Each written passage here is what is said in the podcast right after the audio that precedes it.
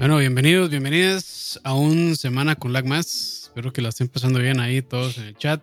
La gente que nos escucha por Spotify también. Y como siempre, Ana, aquí conmigo, ¿qué tal? Hola, hola. Este, de vuelta. Ya nos habíamos desaparecido un poquitillo, pero de la semana pasada estuvo un poco complicada. Pero ya volvimos tranquilos, muchachos. No, no la culpa, de, la culpa es de Roa. De, de Roy. De Roa. Ese ah. señor, ese señor mexicano que todo lo arruina. Siempre, siempre, es culpa de Roa. Pero bueno, eh, como ya hemos dicho ahí en Facebook, hoy vamos a anunciar también el ganador de Jedi Fallen Order. Si quieren saber quién se lo ganó, pues tienen que quedarse hasta el final del video. Eh, porque lo más importante aquí es hablar sobre las noticias de la semana. Y de hecho, de una vez vamos a empezar con la primera. Y es que eh, sí, Project Red lanzó una disculpa, un video con una disculpa y dio una explicación sobre los problemas que tuvieron con el juego eh, en la parte técnica, más que todo, me imagino que consolas, PlayStation 4 y demás. Y creo que se habían tardado un poco en hacerlo, ¿no? ¿Usted, usted se echó el video? No. Porque vieras que, o sea, la parte técnica que hablan es como de que eh, los sistemas dentro del juego, o sea, no están hablando como que, ah, es que la cagamos en consolas, porque sí lo mencionan, este, pero David Guetta dio la disculpa. Tampoco, sí, se tampoco le van a reconocer, mae.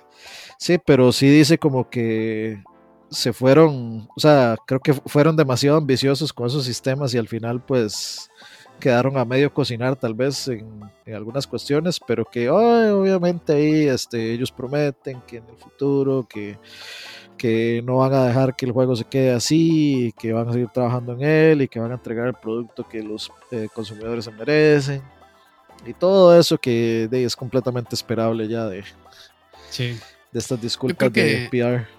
Yo creo que ya las compañías deberían dejar de, de dar fechas de salida. O sea, hasta que no lo tengan, mejor dicen, ya ahora sí, listo, tomen. Lo que pasa es que ya también de todo, o sea, y esto le afecta no solo así Project Red, yo creo que le afecta a toda la industria. Realmente, ya como que la confianza se va perdiendo. O sea, hay desarrolladores que creo que sí cumplen todavía, pero como que ya uno con los AAA ya se los va pensando un poco más. lástima con, con CD Projekt Red, venía haciendo bien las cosas, pero de ahí, creo que está bien que se disculparan, tenían que hacerlo realmente. Creo que era la, era la, la decisión correcta, disculparse. Pero de ahí, era, si hubiera salido bien el juego, hubiera sido completamente innecesario, claramente. Sí, bueno, ahí, hablan de From Software, sí, yo creo que ese es uno que saca los juegos cuando salen. Eh, ejemplo, ejemplo claro, Elden Ring. Supimos algo hace como dos años y no hemos sabido nada, desde entonces. Y la verdad es que a, mí no, a, mí no, me, a mí no me preocupa no saber. Es mejor, o sea, la gente sabe que están trabajando, pero ya, o sea, no, ahí están y, ya. O sea, no, no. O sea, realmente, cuando las compañías se ganan la confianza de las personas, yo, yo no creo que este, tengan que estar ahí como todos los meses dando una actualización de qué estamos haciendo, de que cuándo va a salir, aquí que allá. Yo creo que no, o sea, nada más es como, bueno, estamos trabajando en este juego y de ahí saldrá cuando tenga que salir, punto. Un, poco, un poco esos problemas de las redes sociales. Sí, también la presión de, de las personas. Es que, sí. es que sí, ahí es. De, hecho, ahí dice hay expresión de Warner. Yo pensaba eso y estoy de acuerdo que probablemente los publicadores, pero es que también se pusieron tan ambiciosos y, y estaban vendiendo un juego tan grande, eh, los de Red, que digamos, el, el, acuerdo no es solo con Warner, sino con, también con Bandai Namco. Que creo que Warner está distribuyendo acá en América y no sé si en Europa y Asia está, lo está haciendo Bandai Namco. Entonces, o sea, están metiendo como a dos compañías muy grandes y que bueno. Sí, con diferentes expectativas y con diferentes exigencias también. Entonces está, está metido en medio mundo y claramente cuando entre más gente se meta, más enredo se hace, lamentablemente. Y, y yo creo que también, no sé si ya lo haya mencionado acá o en, en, en Central Gaming, eh, que Super Red también se volvió muy grande muy rápido. Y eso también, esos crecimientos así exponenciales a veces a las compañías les pega mucho y los de arriba no saben muy bien cómo, de cómo administrar a esos equipos tan grandes, porque yo no sé ahorita cuántos cuánto será el equipo, pero es, es una compañía muy grande ya, es la segunda desarrolladora más grande de Europa, o sea, eso ya es, no, no, es cualquier cosilla realmente. Bueno, la primera yo pensaría que tendría que ser Ubisoft, tal vez. Es Ubisoft, sí, es Ubisoft. Y después sigue, sí, Project Red. Sí, tiene, tiene sentido. Es que, serán 300, 400, 500 personas, no sé. Y además de que estas compañías también hacen, hacen outsourcing a un montón de otras compañías. Entonces, eh, de no sé, algunos assets o algunas cosas se las dejan a otras compañías especializadas solamente en eso. Y es mucha gente metiendo mano y entre más grande se vuelve un proyecto, entre más sea el alcance, más enredado se vuelve. Digo, no, no es excusa, pero es parte también de lo que probablemente les pesó para que el juego saliera así. Eh, dice Ablacid que si leímos el artículo de Jason, la verdad es que no, yo no soy de leer mucho a Jason Schreier. Eh, lo leo cuando toca ese tipo de temas que son relevantes, pero la verdad es que no, ese no, no lo leí. No lo leí porque no acostumbro a seguirlo, entonces no sabía que había escrito algo, pero... Este... Yo creo que la, mejor manera de actuar en una situación así, que bueno, no debería darse, pero yo creo que se va a seguir dando, eh, lamentablemente, es la de, eh, la de Hello Games con No Man's Sky. Se callan y trabajan y ya. Sí, sí. Ya dejen de estar dando excusas y disculpas. Y, excusas, sí. Sí, sí, sí. Y breten, y se acabó. Y de aquí a, no sé, dos años ya vamos a tener el juego que queremos. Sí, probablemente es este año o el 2022 ya ahora sí oficialmente salga Cyberpunk 2077. Qué tristeza. Sí, sí. Pero bueno, es, es una historia de, que yo creo que de aquí a unos años todavía se va a seguir hablando y, y es como No Man's Sky. No Man's Sky todavía sigue saliendo en conversaciones por lo mismo. pues sí, aunque, ahora, aunque ahora es una conversación en otro tono, para, para, para suerte de ellos, digamos. Sí, sí, le, supieron, yo creo que es eso, o sea, supieron, supieron cómo manejar una situación complicada. Y pues, yo creo que sí, Project Red no estaba, o no sé, a lo mejor sí, yo, yo creo que no estaban preparados para, digamos, un golpe tan fuerte de la comunidad. Es, es, mucho peor, es mucho peor lo de CD Project Red que lo de Hello Games, porque Hello Games la verdad es que nadie esperaba nada. Porque de Hello Games lo único que, que había hecho antes era Joe Danger y, y ya. Y el concepto era muy bonito. Sí, pero, pero igual no era como, ah, es que estos más habían, estos más son los que hicieron de The Witcher. O sea, no tenían una, una historia, una historia de éxito, o sea, de tener uno de, los, uno de los juegos más relevantes de la generación en su bolsillo. Eh, en cambio, sí. o sea, no tenían tanto que perder como si Project Red. Sí, sí, sí. Pero bueno, antes de pasar a la siguiente noticia, saludos ahí, Pumpi, Tony, ADX, Mari, eh, Steven 90, Jacob, Mario VJ, a Joda, que ya lo baneamos por andar ahí en eso. Eh, Golden Guiso y Kenneth Córdoba, pura vida. Gracias por acompañarnos. Y, los que vienen entrando ahí, Emma, Federico, buenas noches. Saludos, saludos, Cristian. Saludos. Eh, bienvenidos. bienvenidos. Siguiente noticia. Eh, nuevos videos sobre Star Wars. Ubisoft ya por fin como que se le, se le acabó. Ahí está, joda, ya uno los 500. Algo, algo dijimos que no le gustó. Variarlo fue. Saludos hasta Guatemala. Saludos. Pero sí, nuevos juegos de Ubisoft que no van a estar desarrollados o publicados por EA. Sino que, bueno, esta va a ser eh, Ubisoft, supuestamente eh, a través de Massive Entertainment, que son los desarrolladores de Division, van a hacer un open world. Ojalá que no sea el típico open world de, Ubisoft. Eso, eso es lo que a mí me, desanimó completamente. Sí, sí, sí, sí.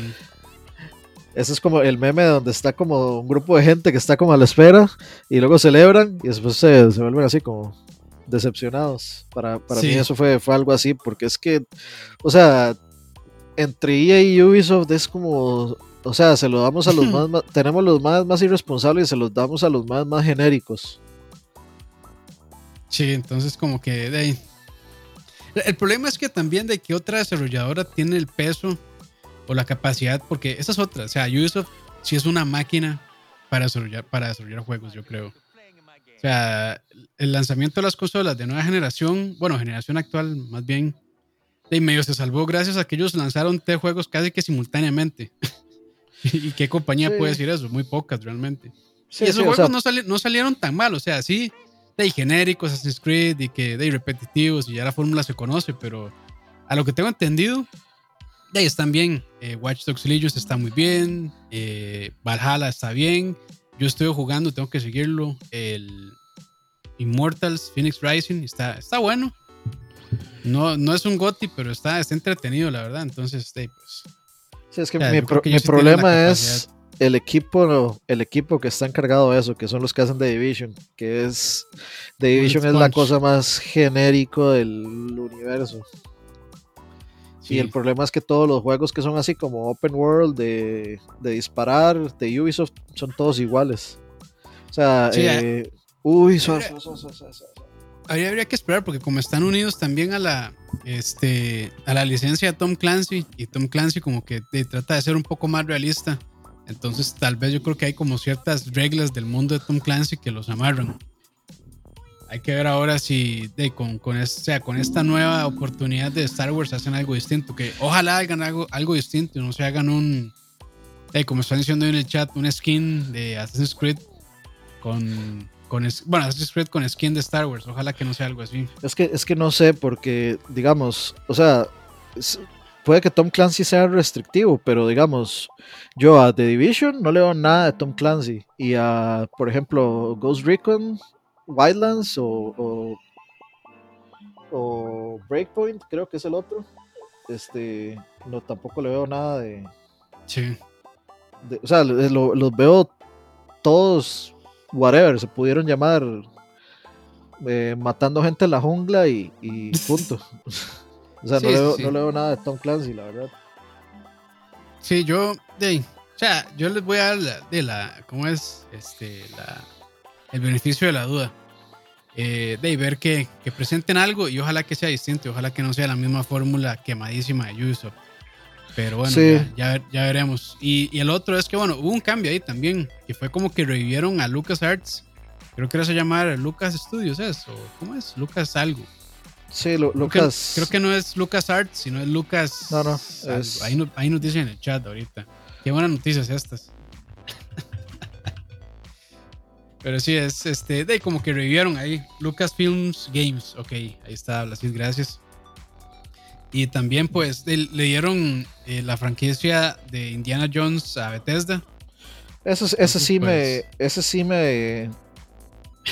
Me llama más la atención. Porque a pesar de que. ¿Será exclusivo de Xbox? Es, eh, yo, yo, pienso que ese puede ser por ahí el primer exclusivo de Xbox. es que Bethesda es de Xbox. Sí, lo que pasa es que, bueno, como Disney es Disney, Disney quiere toda la plata. Estaría extraño que, no, pero bueno, ahí ya, ya veremos. ahorita no hay nada, o sea, como no han dicho nada de si va a ser exclusivo o no, pero ahí está la, discusión de si va a ser o no va a ser. Yo, yo creo que sí puede ser, o sea, ya Spider-Man es exclusivo de, de, de, PlayStation, entonces eh, yo creo que sí puede ser. Y, y, yo creo que ese va a ser el anti-Uncharted que la, la, verdad es que, o mm. sea, a mí me hizo gracia, digamos, porque en el post que yo hice de Central Gaming, tomo eh, el de broma, que salen como copiándose y como que eh, Tomb Raider copiándole a Indiana Jones y luego Uncharted a Tomb Raider y luego eh, el nuevo Tomb Raider a Uncharted y luego Indiana Jones copiándole a... todo el mundo se copia todo el mundo. Sí, sí. Yo, o sea, a, a, mí me hace gracia porque la gente ponía como, es muchísimo mejor Tomb Raider y yo decía, ¿en qué? en qué es, en qué es muchísimo mejor si prácticamente es como es el, es, son, copy pasteados prácticamente esos Tomb Raider la única diferencia es como que uno es todo gorcillo y, y el otro no y el otro es como más como más familiar digamos family friendly. Sí porque los juegos originales de Tomb Raider eran muy distintos a este reboot que hicieron ahora con, con Square Enix y Crystal Dynamics Sí, eh, eh, para mí, digamos, la mejor forma en que yo podría describir Tomb Raider, los originales, es como un Prince of Persia, los de PC, los viejos, este, pero en 3D. Sí. Porque era puro, era como muchísimo platforming, como el 60% de ese juego era descubrir por dónde carajos eh, avanzar, digamos. pero, o sea, me, hace gracia como que, como que, o sea, yo sí siento que la gente está buscando una razón para bueno, siempre hay una siempre la gente busca una razón Sí. para odiar los juegos de Sony, pero siempre están buscando como cuál es el juego, el, el mata Uncharted, así como los, los, los fanboys de Sony buscaban el mata Halo. Y por ahí están buscando el mata Uncharted y el mata Last of Us y el mata lo que sea. Y, y yo creo que un juego de Indiana Jones hecho por Bethesda, habría que ver qué tipo de Sí, juego, sinceramente. Me- Que ahí gracias a Mario que dice que va a ser Machine Games. Eh, sí, Ajá, Sí, Machine Games son los desarrolladores de, De Wolfenstein. Wolfenstein, ajá. que sí, o sea, son muy buenos juegos, aunque New Colossus sí me decepcionó y todavía no lo he terminado porque estoy pegado a una parte que es absolutamente ridícula, de- difícil. De difícil, sí. Le subieron mucho la dificultad, ¿verdad? Sí, es, es, es en la parte donde uno, este, como que lo van a enjuiciar. Ajá. Yo no lo he so- jugado, todavía tengo que jugarlo. So- sobrevivir a eso es una verga, es una completa mierda, digamos. Pero el juego a mí sí me ha gustado, o sea, sí me, sí me ha gustado lo suficiente. Yo pero tengo sí, que. se pasaron de verga. sí, con la dificultad. Bueno, y este juego que sacaron después con las hijas de, de Blazkowicz. eh, Ah. Está, está, este. Es un juego mediocre, la verdad. Y, Sí, sí. Lo, mat, y lo mata las microtransacciones también, lamentablemente. Entonces, de, ojalá que se repongan, porque yo creo que Machine Games sí es, es muy capaz de hacer un juego muy bueno. O sea, el, el All Blood es un juegazo. Y el. Bueno, All Blood era el DLC, ¿no? The New Order es el primero. Ajá, New Order y está All Blood, que es el DLC, que es muy bueno también. Entonces, Sí, va- esperemos, vamos a ver. esperemos. Sí, de hecho, vamos a ver, Wolfenstein, ellos han trabajado Wolfenstein The New Order, Wolfenstein The Old Blood, Quake Dimension of the Past, no, en la puta vida lo, lo había visto. Suena, juego de, de celulares. Eh, no, de hecho es para Windows, es para PC. Luego Wolfenstein 2 The New Colossus, Wolfenstein Young Blood, que es ese, el de las, el de las hijas, Wolfenstein Cyber Pilot, que es algo, un DLC ahí, creo que salió después. Y luego dice Untitled Indiana Jones Game, to- eh, dice To Be Announced, y Wolfenstein 3 eh, To Be Announced.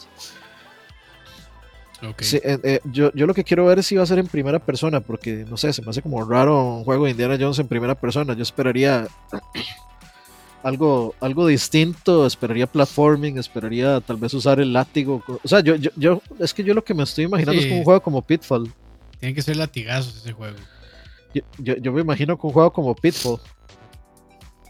Pero pienso también en el, en el platforming que tiene Doom Eternal y, no sé si un juego de Indiana Jones se prestaría para eso. Pero de, la verdad es que si uno va a jugar un juego de Indiana Jones, de, uno quisiera ver como el modelado de Indiana Jones, ¿no? Sí, claro. O sea, yo, yo diría que lo ideal sería en tercera persona, pero ya, ya veremos. Y la verdad sí, o sea, a Bethesda sí le hacen falta juegos en tercera persona. Casi que todo lo que produce Bethesda es en primera persona.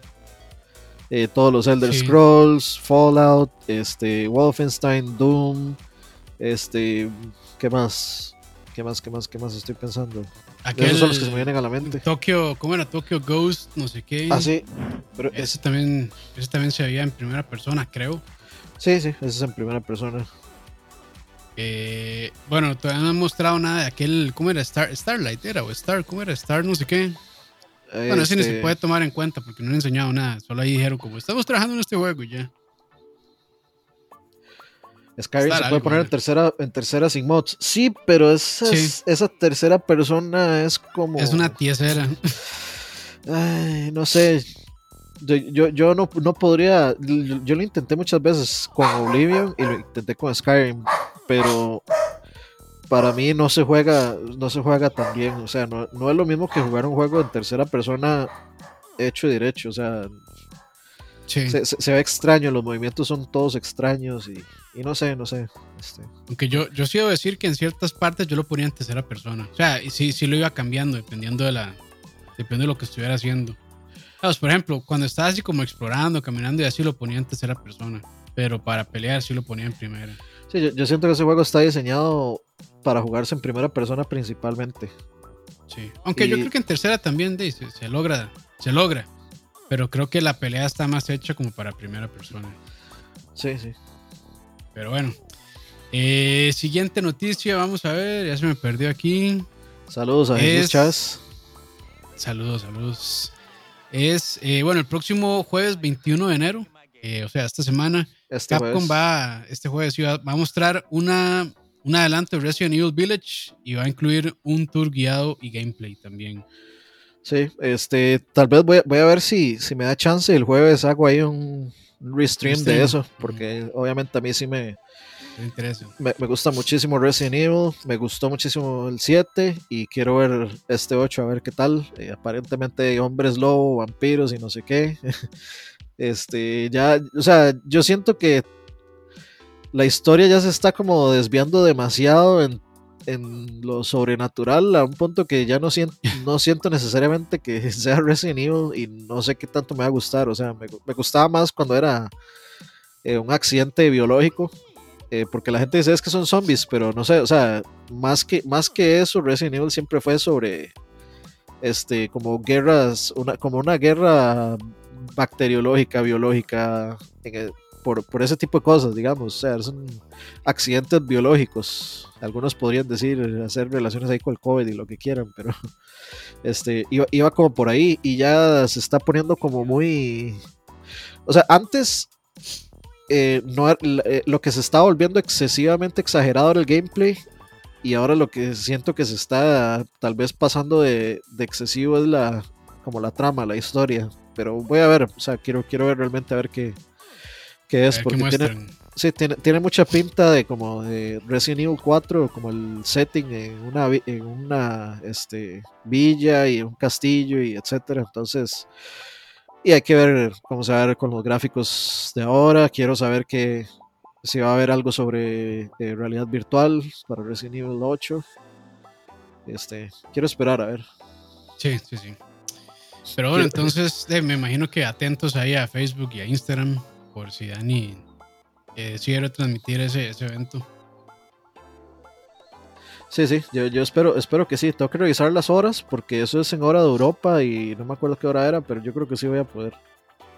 Ok, ok, perfecto. Entonces, siguiente noticia y este, bueno, ya tenemos los requerimientos, requisitos técnicos más bien y fecha de lanzamiento para Neo 2.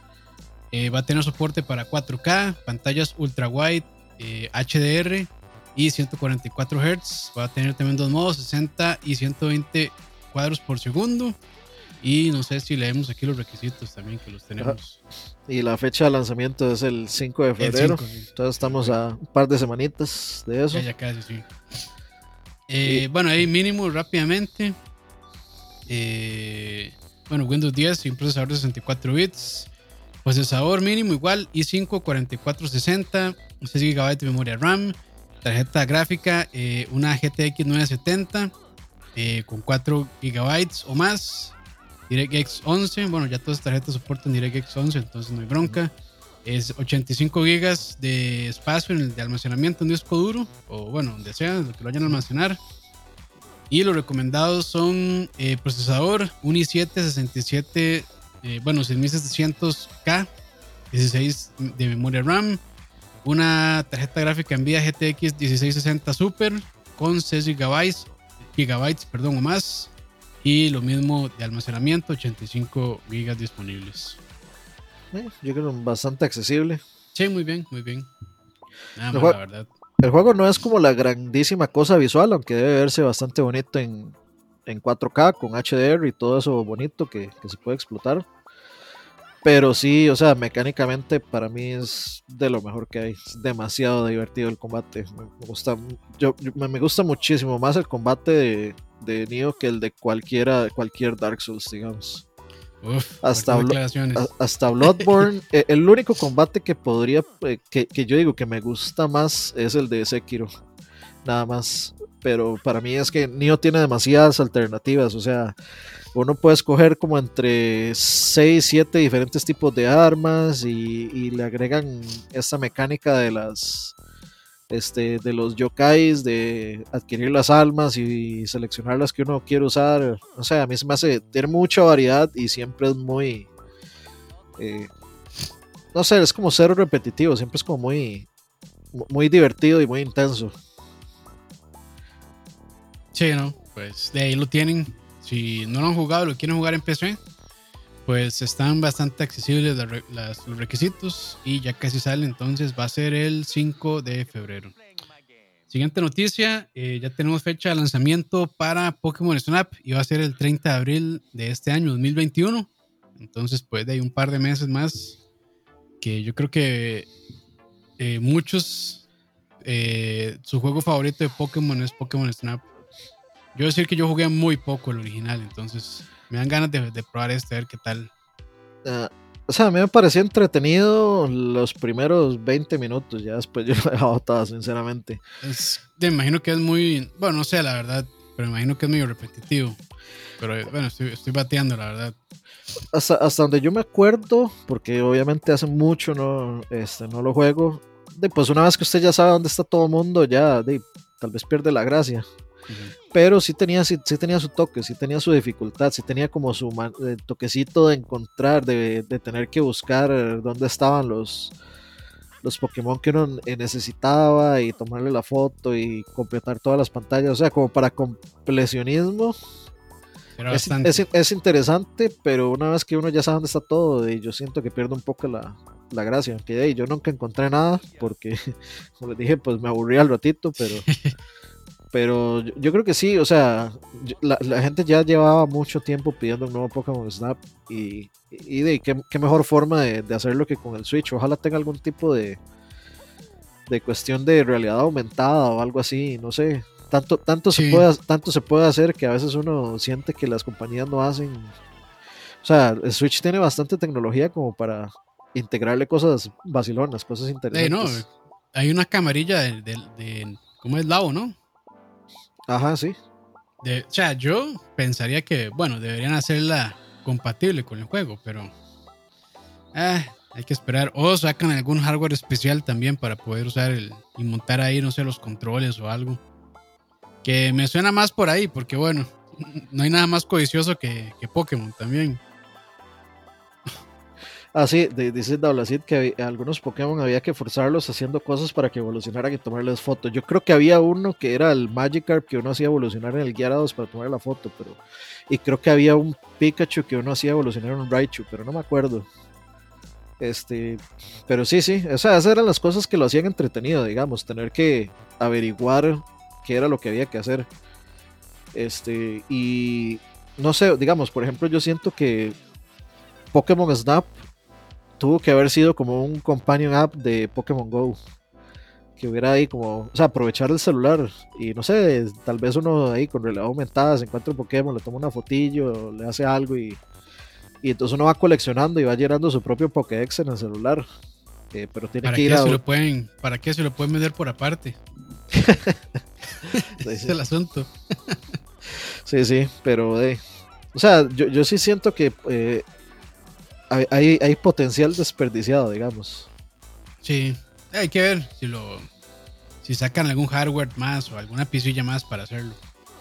Pero bueno, ahí lo tienen entonces Pokémon Snap para el 30 de abril. Siguiente noticia. Eh, Howard's Legacy eh, fue pospuesto para el 2022 para bueno, para entre comillas darle al juego el tiempo que necesita. Eh, no me sorprende después de que, bueno, esto seguramente lo va a publicar este Warner también. Entonces, después de la metida de pata con Cyberpunk, me imagino que andan ahora con más cuidado. Entonces, ya no quieren ahí cagarla nuevamente para que se vuelvan a cagar después a ellos. Eh, para joda, eh, no, New Pokémon Snap es para Switch. Sí, no, no, para celulares. Aunque quién sabe si luego. Sí, sí, sí. O sea, yo había visto que era o sea, que está anunciado para Switch. Vamos a, sí, dice New Pokémon Snap for Nintendo Switch. Y es la única plataforma que aparece listada, digamos. Listada. Sí. Eh, y con respecto a este, el Hogwarts Legacy, de, yo creo que semejantes sustos se pegaron y yo creo que, bueno, también yo, yo siento un poco que están tratando, o sea, quieren también esperarse a que pase todo el despiche que hay con esta madre, con J.K. Rowling. De, También. Bueno, que yo no sé si esto irá a pasar, pero, pero sí puede ser. A la, gente todo se le olvida con un poquito de tiempo. A la gente se la. ahorita, ahorita, este año ha sido el año donde cuando anunciaron eso, todo el mundo está diciendo. Ah, entonces le van a dar ese montón de plata a esa. Este. Este. A esa TERF homo- eh, homofóbica o transfóbica o whatever y no sé qué, todos los comentarios eran sobre eso. Este, nadie era como, eh, juego de Harry Potter, qué bonito, no sé qué, no sé cuánto. Entonces, de, yo creo que yo creo que también por ahí dentro de dentro de las consideraciones para retrasarlo, sí, a, a mí también, a mí también, yo nunca he jugado juegos de Harry Potter, la verdad, nunca, Yo sí he jugado varios. porque nunca, nunca me llamó la atención ninguno. Eh, Y cada pero- juego que jugaba era peor que el anterior. Eh, o sea, sí, de, sí. de- de hecho yo creo como que el de Play 1, no sé Es cuál como es, de los mejorcitos, yo creo, sí. es como que, la, como que la gente ya le tiene un cariño ahí especial a ese juego, no sé, creo que es Cham- eh, Chamber of Secrets, creo. No, es, no, es la primera, el- la piedra filosofal. Ok, El primer, este, el primer juego, sí. Que era donde salía Hermione. Hermione. Yo lo jugué en español de España. Era Hermione. Flipendo. Qué risa con Flipendo. Ah, Se llamaba un Ah, personaje así, que- flipendo. No, era uno de los, de los poderes. Creo que era, no sé, no me acuerdo cuál poder era. Bueno, el ma poder, de las magias de Harry, que se, se llamaba Flipendo. En inglés no sé realmente cómo era que. Este, cómo era que se llamaba esa, esa magia. Pero ¿Cómo- sí me acuerdo de eso, flipendo, las grajeas de todos los colores. sí, sí. Le- Leviosa, Leviosa es el de hacer como de levantar, como de Sí, de flotar, de la- hacer, era el de de hacer flotar, flotar. sí. Ajá. Y era, y ese era igual en inglés y en español, pero flipendo era otro. Flipendo. Creo que ese era el que le tiraba a los maes. Pero no, me acuerdo ya, la Nunca verdad. va a entender la necesidad de los españoles de, de hacer esas traducciones tan patéticas. Hermione, sí. Ahí me acuerdo de Hermione. y Hagrid, mae, con la nariz así plana. Qué risa, Hagrid. Pero bueno. A mí sí me gustó ese juego, estaba bonito. Y de hecho, de hecho me lo bajé hace poco para PC y es, es diferente. Es bien distinto a la versión de Play.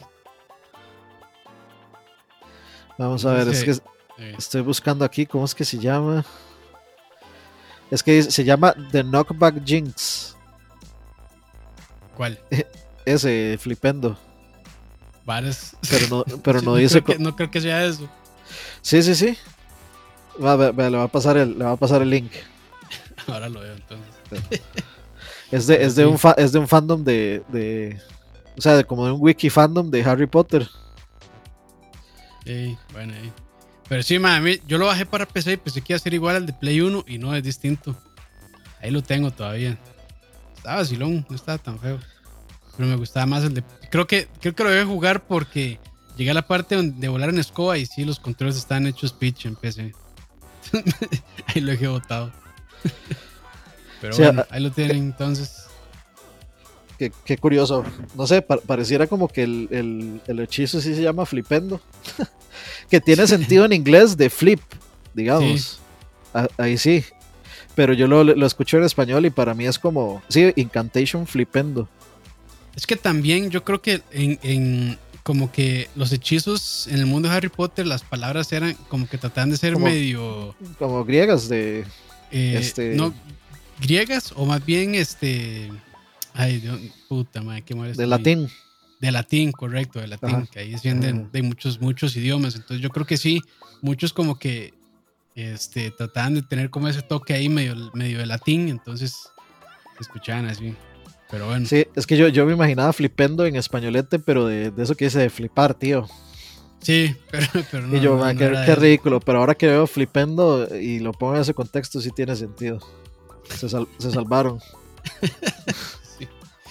Pero bueno, ahí lo tienen entonces. eh, para los que están esperando Howard's Legacy, entonces hasta el 2022, ni modo a esperar. Siguiente noticia: eh, COD Warzone va a tener soporte en PC para Deep Learning Super Sample, Super Sampling, perdón. Eh, y de ahí no, todo bien con eso. La verdad, es Para- una tecnología que hace magia negra. Para que puedan jugar todo a 4K, a 4K, 120 frames. Aqua estaba todo feliz cuando le dije. Sí, no, es que sí, esa hora sí hace magia. Cuando está bien implementado, que yo creo que ha sido la mayoría de veces, sí es, es magia negra eso, la verdad.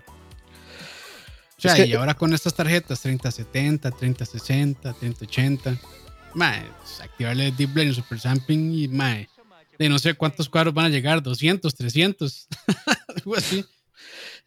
Yo, yo quiero ver en realidad cuál va a ser el uso, porque, o sea, sinceramente yo veo como que la mayoría de gamers que juegan seriamente eh, juegan a 120 frames sin problemas. Este, o sea, lo ponen a 1080 y lo juegan a, 120 frames sobrados, sin, sin mucho dolor. Entonces, de, yo lo que veo es que este DLSS, este, tal vez lo que vendría a ayudar es como que, ah, ya ahora puedo subirlo a 4K y tal vez mantener los 120 frames. Ajá. Pero... Y también, y también la calidad gráfica. Sí, sí, eh, pero es, es, curioso porque es que mucho, mucho de ese juego uno lo, lo desactiva, especialmente cuando, eh, cuando uno está jugando, digamos, cuando uno quiere jugar competitivamente. Yo no soy Leo. Yo no soy Leo, Mario. Leo es otra persona. Sí, Leo. Oscar, Campos. le, dolió, le dolió a Campos que le dijeran Leo. no, es que siempre me confunde. Yo creo que este madre me confunde entre game y siempre me dice, madre, ese micrófono de Leo no sirve. es como, madre, el de Leo está bien, es el mío que no sirve, weón. Pero bueno, ya, con eso aclarado, eh, sigamos. Es, es amor, es amor duro, como te gusta. Este, ah, bueno, sí, no, decía que este, esto del DLSS es, este, o sea, como que no sé qué tanto va a ser así como, como útil, realmente útil para la gente que juega muy competitivamente, porque ellos tienden a desactivar demasiadas cosas, le suben el brillo hasta por las nubes, este, hacen de todo, o sea, en, consolas uno desactiva el motion blur, desactiva un montón de cosas, desactiva hasta la vibración del control. Entonces, este, hay que ver realmente cuál va a ser, si va a haber un uso este, generalizado del DLSS. La respuesta fácil es para más placer y ya, eso es todo. Sí, sí. Sí, no, no, o sea, por supuesto que, he dicho que va a estar, pero yo, quisiera ver, digamos, cuánta, cuántos pro, eh, eh, pro jugadores de, de COD eh, seguramente se lo van a activar, eh, pero quiero ver qué le van a activar o qué van a hacer con eso activado, qué van a lograr. Eh, no, o sea, siempre ese tipo de opciones son bienvenidas. por ejemplo, o una persona que, no sé, eh, tiene una. Bueno, es que una 2060 ya, ya iría a correr muy bien ese juego, creo yo. Pero no, yo creo que es eso, más. O sea, es, para de aprovechar en, en, monitores, no sé, 240 Hz, cosas así. Que bueno, yo personalmente, y digo, yo ya después de, ciento, de 144 Hz para arriba yo no siento diferencia, la verdad. Eh, pero, tampoco he usado un monitor de 240 Hz tanto tiempo como para acostumbrar el ojo, porque al final yo creo que eso también de uno se acostumbra.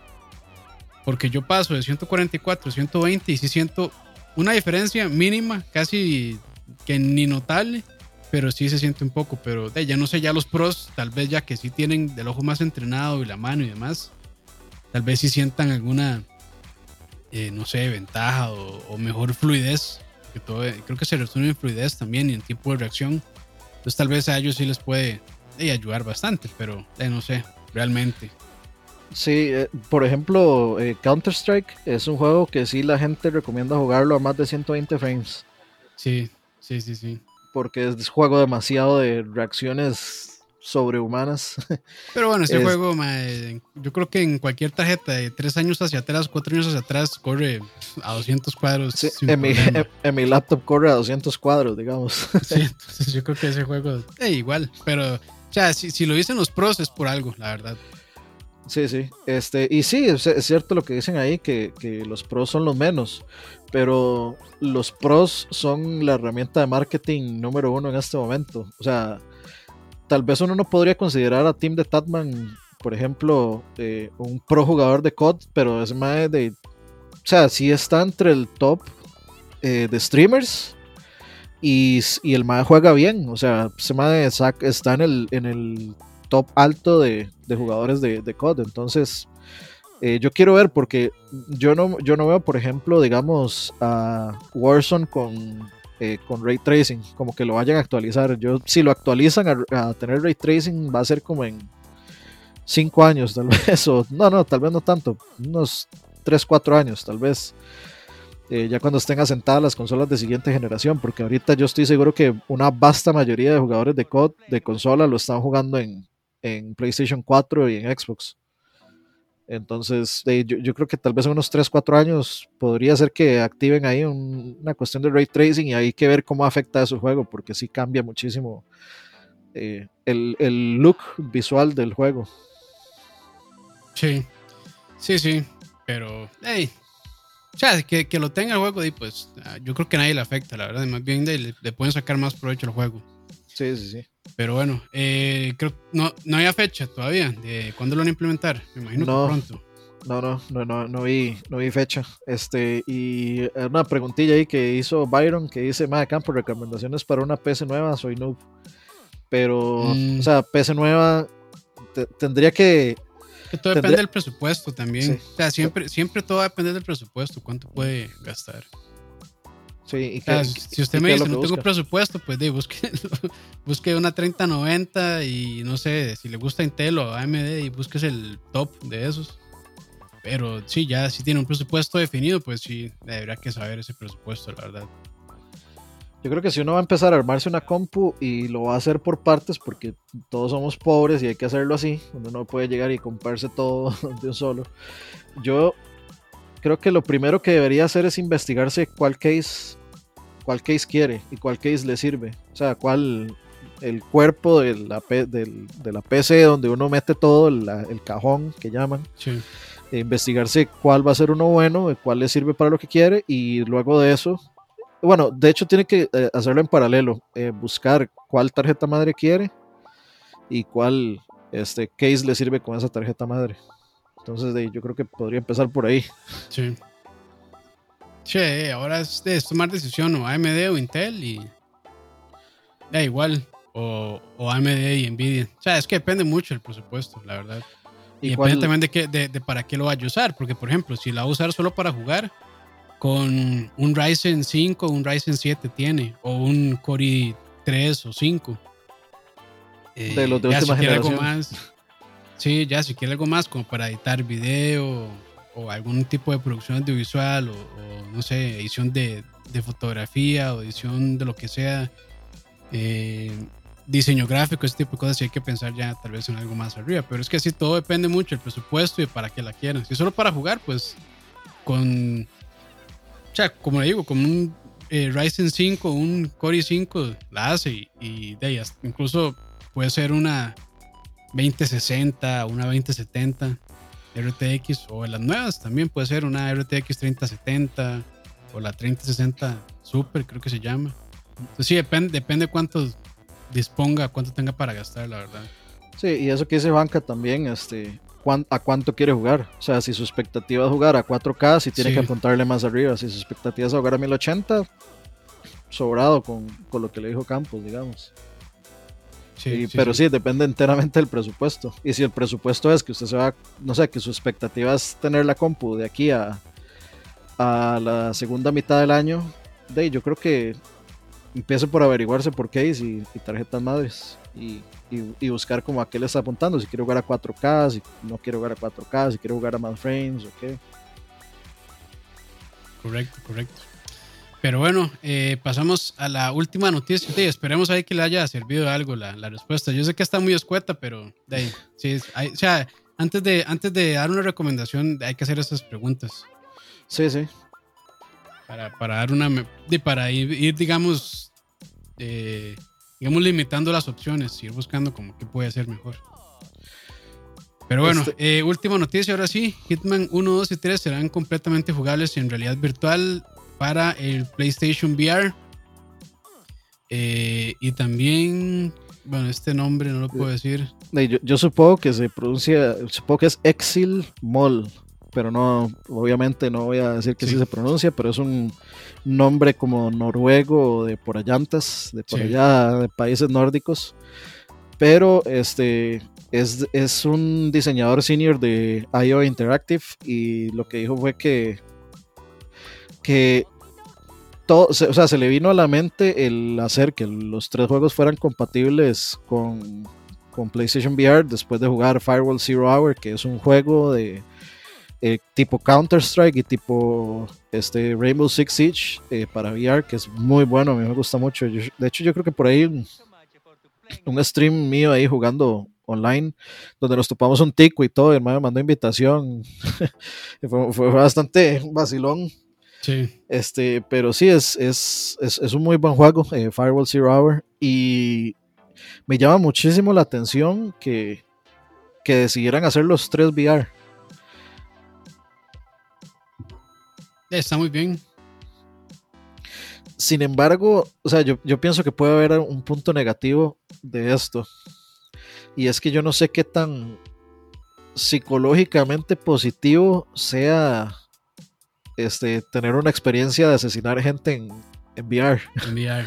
o sea, no, no, me refiero a que usted está jugando un juego de disparos y sí, usted sabe que es un juego de disparos, etcétera, sino es un juego donde usted tiene que ingeniárselas para matar a gente. O sea, que usted puede llegar por atrás y ahorcar a una persona con cable o no y sé. maneras ingeniosas también, eh, porque el juego sí da muchísimas opciones, pero muchísimas. Exacto, o sea, yo, yo, yo cuando estaba viendo esto me puse a pensar en eso, como este, si será tal vez una cruzar una línea peligrosa este, porque sí es, es, o sea, indiscutiblemente la experiencia VR es demasiado inmersiva y es como, o sea, realmente uno se siente dentro del juego, entonces no sé, no, no sé qué tan peligroso pueda, pueda hacer eso. Y sí, dice, ahí, ahí, o sea, yo, yo creo que el, el, problema de estos juegos que digamos se desarrollan tanto como para plataformas normales, para verlas en pantalla normal y en VR, es que en VR sufre mucho la navegación. Sí. Porque como o lo hacen, digamos, con, digamos, eh, con estos sensores que uno puede caminar, pero hey, claramente hay un espacio limitado, o lo hacen con este toque que es como transportarse. Uh -huh. Y en un juego como Hitman, donde más bien este, lo que uno tiene que buscar es estar en sigilo o encubierto o escondido, eso puede ser un poco complejo. Pero hay, hay que ver cómo lo solucionan eso realmente. Yo creo Porque que. Es como, es el, o sea, no sé, yo, yo la verdad no tengo VR, pero eso es como lo que siempre, a las personas que he escuchado que juegan mucho en VR, que es como el, siempre el, el problemilla de estos juegos. Yo, yo, creo que Alex es la excepción. Creo que en Alex uno sí se mueve. Porque, pero, sí, eh, pero es que sí lo, digamos, como lo desarrollaron exclusivamente para VR, entonces de, es, me imagino que es distinta la mecánica. Sí, es que, digamos, uno podría jugar con el control, como Resident Evil, y con los sticks uh -huh. uno se mueve, pero creo que el punto de esto es que uno juegue con los move y uno agarra y, y toca uh -huh. y todo eso, entonces de ahí, ahí sí es distinto. Y creo que, según lo que vi, Hitman sí se juega con este modo como de teletransportarse a, a los lugares, que sí, eso sí, ajá. eso le resta, le resta, digamos, realismo e inversión, pero igual no deja de ser una experiencia totalmente distinta y no deja de ser divertido. Sí, sí, sí, sí. Pero bueno, ahí lo tienen. El, el, otro día también creo que salió noticia de este juego de Hitman, como que decían que los usuarios de PC van a tener que comprar todos los otros juegos si quieren las pantallas. Pero no sé, cómo, no sé cómo funciona eso. Por ahí vi, no sé si eso va a ser algo así. Pero es que eh, no sé si, si, tendrá algo que ver que sea exclusivo de Epic Games o algo así. Porque bueno, ahorita es el 3, ahorita ya sale el 20, o sea, en dos días. Y yo tengo muchas ganas de jugarlo, la verdad. Entonces, pero no, no, me, no me interesa de jugar las pantallas pasadas, pero si, eso, si es cierto que uno tiene que volver a comprar todo, qué pereza. Y mucha plata, mucha plata también. Sí, estoy viendo. Estoy, estoy tratando de buscar aquí. Sí, yo como, como buen este periodista que soy, nada más leí los encabezados y ya. Dice que Hitman 3 eh, va a incluir un proceso en donde se va, digamos, a, a, pro, a proseguir, eh, digamos, todo lo que uno hizo en Hitman 2 se puede, sí. este, se puede pasar. Se puede pasar a Hitman 3, entonces es continuo, digamos. Creo que es del 1, pero no sé si es del 1. Pero el 2 ah. yo sé que se puede pasar, pero no sé cómo estará ese asunto, la verdad. Ok, aquí está, dice, eh, los jugadores de PC desafortunadamente sacaron la, la pajilla más corta, como te gusta. Dice, las, los jugadores de consolas que compraron Hitman 1 y 2 eh, van a tener todas las misiones y el progreso este, que se hicieron esos dos se van a pasar a Hitman 3. a como está la situación en este momento, los jugadores de PC van a tener que comprar el DLC, es, aunque te- tengan o no eh, los juegos viejos. O sea, tienen que comprar los, Mm. Los DLCs, Sí, bueno, ahí. porque. Hitman 3 está en el Epic Store y no en Steam. Yo me suponía que, iba- que iba a ser. O sea, yo me suponía que era eso por Epic, Ah, pero. Ah, ah, bueno, aquí dice algo. Sin embargo, IO Interactive ha prometido en un post en su blog que los jugadores no van a tener que recomprar los juegos y que están trabajando continuamente en una solución con los partners, o sea, con los eh, Epic y con este, Steam, para permitir a los jugadores de eh, PC que tienen Hitman 1 y Hitman 2 que puedan importar las locaciones de esos juegos hacia Hitman 3 sin un Bueno, costo es- adicional. Sí, estaría, estaría mejor. Sería lo ideal, pero ahí, vamos a ver si pasa o no pasa. Sí, porque ya este juego está a punto de salir. Ya en dos días, el 20. Ah, sí, mira, sí. Y es exclusivo de Epic. Me imagino que por un año igual, pero de ahorita solo en Epic. Sí, de hay que ver si tal vez eso se mantiene así, como que de, por el momento no lo pueden importar, pero el- después de que se acabe el, el, el tiempo de, el- el tiempo de exclusividad, pues ya ahí sí van a poder. Sí, sí, sí. Pero bueno, ahora sí llegamos al punto que todos estaban esperando, la rifa de la copia de Jedi Fallen Order. Entonces, vamos a ver si todo sale bien. Para que vean aquí que no hay trampa. Aquí está el video de YouTube. Aquí están los comentarios. Hubo 20 comentarios que creo que unos repitieron ahí, no sé qué. Para más Y lo placer. que voy a hacer, para más placer, lo que voy a hacer es copiar el enlace y me voy para esta página que se llama YouTube Random Comment Picker. Aquí se pega este se pega el link. Voy a decir que quite los usuarios que están duplicados. Replies to comments, esos no los vamos a incluir. Specific text, creo que ahí está bien. Entonces, get YouTube comments. Dice que son 15. Y ahora sí vamos aquí a sacar el ganador. Se lo llevó Luis. Dice First World Problems. Ay, ay, yo no sé si, si lo hacemos otra vez. Pues le damos chance a este compa de que. Porque el no dijo nada de que si lo tenía o no lo tenía. Y esa era una de las. De los De requisitos. De los requisitos. ¿Qué hacemos? ¿Otro? Eh, ¿O lo dejamos ahí? ok, vamos a hacer lo siguiente. Vamos a sacar, vamos a sacar otro. Le vamos a dar 24 horas a Luis para que nos contacte por, por correo, eh, perdón, por mensaje de Facebook o de alguna red social, puede ser de Instagram también. Este, vamos a sacar dos. Si Luis no nos responde en 24 horas, este, se lo vamos a dar a este segundo que vamos a sacar. Ok, solo toque nada más aquí para sacarle un screenshot.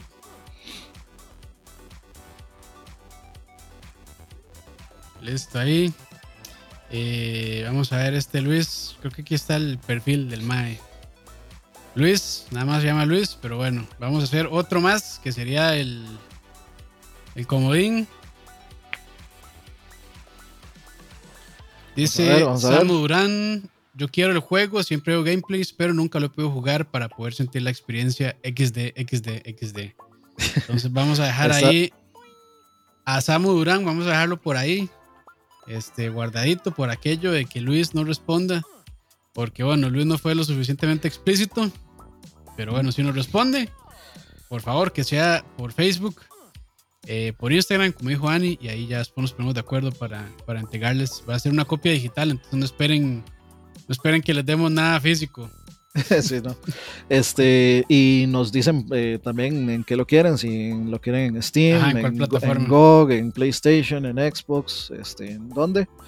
Este, eh, ya veremos. eh, A mí me, sinceramente me suena que Luis no va a responder, entonces eh, felicidades a Samu. Felicidades a Samu de una vez, ya aquí lo estamos Sí. declarando como ganador. No, no sé, no sé si está en el stream, pero si no, igual vamos a hacer, eh, vamos a darle 24 horas, o sea, vamos a hacer un post explicando eh, lo que pasó para darle un chance a Luis. Este, eh, hacemos el post, lo tiramos y esperamos las 24 horas y le avisamos ahí a Samu Durán. Si alguno de ustedes lo conoce, a Luis eh, o a Samu, dígale que por favor que esté atento a las, a las redes sociales. Sí, y sí, sí. y, eso fue. Eso fue todo. Eso fue todo, amigos. Pero bueno, Gracias a todos los que están ahí conectados. Eh, Emanuel Emperor, Tony Serrano, Juanca, Mari, eh, Mario, Joda, Golden Guiso, ADX, Mandre. Eh, ¿Quién más por ahí? A Byron, Manfred, Sisok. Yo creo que esos son los que están por ahí comentando. De último, así también. Gracias por acompañarnos. José Eduardo también, Cristian Rosales, a Emperor. Eh, y no, listo. Gracias a la gente también que nos escucha por Spotify, a los campeones, a las dos, dos tres personas que nos escuchan por Spotify. Muchas gracias. Y de ahí nada, eso es todo. Eso es todo por hoy. Buena nota muchachos, acuérdense ahí de darle like, este, compartir y todo eso, pues para que el canal crezca y nos vaya bien y más bonito cada vez. Eh, Ojalá lleguemos a esos 3000 este año. Entre más... Muy difícil, muy difícil, pero tal vez entre más crezca el canal, más fácil va a ser para nosotros regalar juegos y regalar cosas. Entonces, todos salimos ganando, muchachos. Eh, nos vemos muy pronto. Estén atentos ahí. Eh, los streams, ya saben, ahí siempre streameamos en Twitch. Eh, Paddy está jugando en Twitch. Este, me dijo que quería probar streamear algún un par de veces ahí en YouTube, a ver qué, pero como hace más está con una maestría ahorita y tiene tiene pocos, este, tiene poco tiempo, pero ahí vamos a estar streameando. Yo tengo que seguir el Pokémon Crystal y, y varias, varias cosillas más ahí. Entonces, nada más estén atentos a las redes de cuando vamos a hacer stream y nos vemos por allá, muchachos. Bueno, bueno, por allá.